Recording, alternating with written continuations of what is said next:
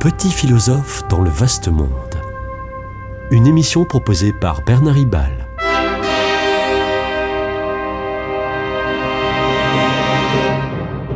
Bernard Ribal, essayiste, agrégé et docteur en philosophie. Notre culture et notre histoire sont menacées par le wokisme. Wokisme euh, vient de l'anglais wok euh, qui signifie éveillé. Le wokisme voudrait rassembler tous ceux qui prétendent corriger l'histoire au nom de leur obsession idéologique contre le racisme, le sexisme et euh, aussi contre le libéralisme. Selon les wok, ni le passé ni le présent ne doivent porter la moindre trace de racisme ou sexisme. C'est bien de refuser toute discrimination raciste ou domination masculine, sauf si cette attitude devient fanatique en imposant de nouvelles discriminations, à savoir l'exclusion, l'ostracisme, sans jugement, de celui ou celle qu'on peut seulement, seulement suspecté de racisme ou euh, sexisme.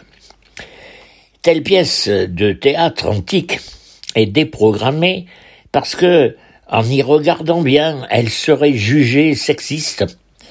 De même, Othello, euh, dans euh, Un mort à Venise, la célèbre pièce de Shakespeare, Othello joué par un blanc, maquillé de noir, fait figure ne serait-ce que parce que, par ce blackface, fait figure d'insulte aux Noirs, donc pièce interdite. Bien sûr, bien sûr, par aveuglement ridicule et indigence intellectuelle, les, terroristes de la culture ne tiennent pas compte du contexte historique et théâtral de ces pièces. Nous sommes assignés à renier notre culture, soi-disant coupable de tous les crimes. Telle est la culture de l'annulation, la cancel culture, à la mode américaine. Mode, c'est vite dit, car euh, le wokisme est très minoritaire, mais le wokisme qui prétend être l'expression de personnes éveillées, je rappelle que wok signifie éveillé, donc euh, le wokisme qui prétend être l'expression de personnes éveillées endort, endort en fait les autorités qui souvent ont tendance à se soumettre aux pressions des nouveaux acteurs de, de la censure. Citoyens, réveillez-vous, les soi-disant éveillés sont devenus fous. Les militants woke veulent corriger la culture et l'histoire, c'est-à-dire notre passé, notre présent, mais a priori aussi notre avenir, en forçant euh, l'opinion publique à accepter euh, leurs dictates. J'en parle aujourd'hui parce qu'apparaît heureusement une résistance populaire à ce populisme dangereux. Cette contre-attaque vient entre autres d'une personnalité improbable. Il s'agit de François Ruffin, l'un des principaux leaders de la France insoumise, aux côtés de Jean-Luc Mélenchon. On s'attendait à des réactions anti-woke euh, de la part de la majorité ou de la droite. Certes, elles ont eu lieu, mais elles étaient tellement attendues euh, que finalement euh, on ne les a pas entendus.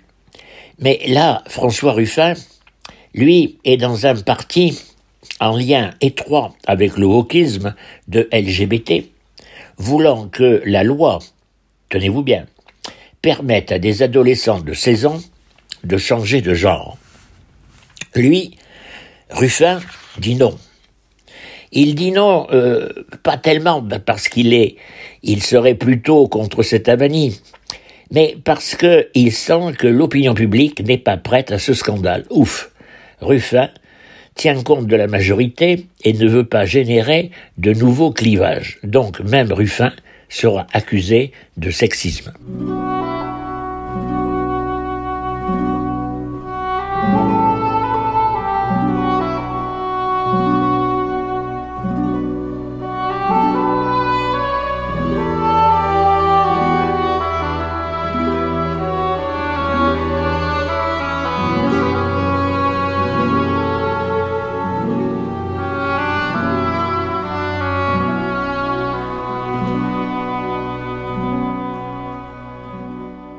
Les homosexuels ont longtemps été bêtement persécutés, euh, et encore aujourd'hui dans une, dans une moindre mesure. Mais aujourd'hui, ce sont des associations LGBT qui, très abusivement, dénoncent de soi-disant propos sexistes, alors qu'il n'est question que de protection des mineurs de 16 ans. L'intelligence est dans les nuances, mais le wokisme refuse toute nuance. Bien plus, sa propagande est un déni de réalité. Colbert, ministre célèbre et compétent de Louis XIV au XVIIe siècle, a sa statue au bas des marches de l'Assemblée nationale.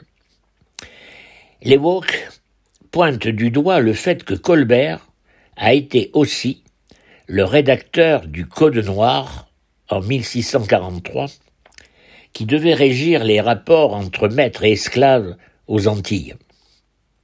Avec le wokisme, je condamne cet acte de Colbert, même si ce code noir, terrifiant au demeurant, terrifiant certes, était le premier effort pour limiter les maltraitances des esclavagistes. Mais je m'oppose à ce que on déboulonne euh, cette statue de Colbert selon les exigences wokistes. Car, qu'on le veuille ou non, que l'on soit pour ou contre, Colbert a existé. En le retirant de l'histoire de France, on commet un déni de réalité. Colbert a existé et il n'a pas tout fait mal. On peut davantage s'irriter contre Voltaire, qui se rend célèbre en s'engageant courageusement pour la justice.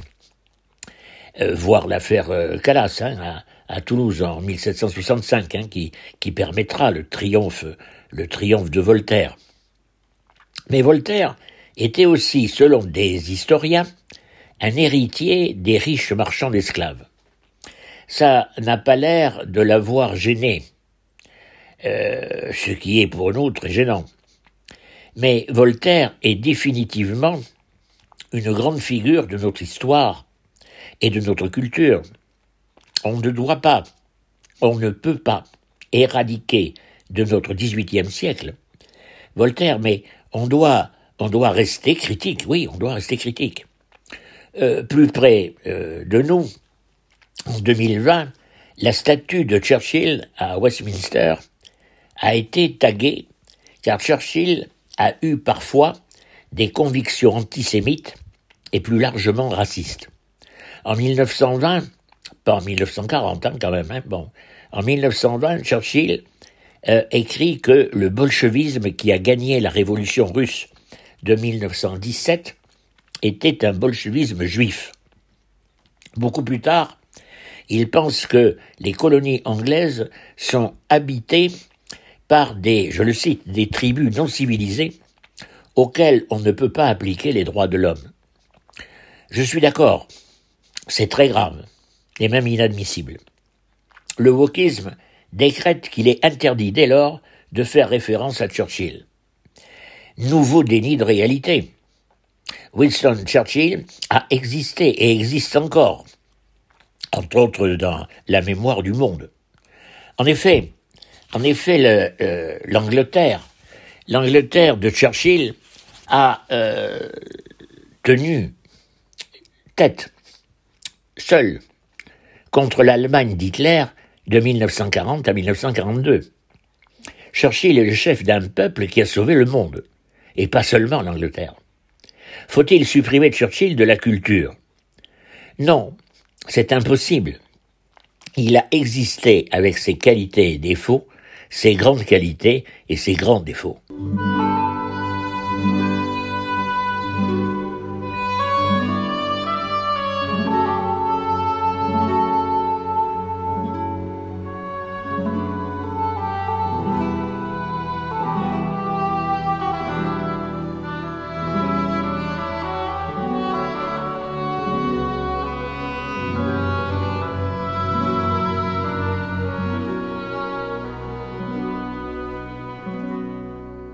De même, il faudrait boycotter,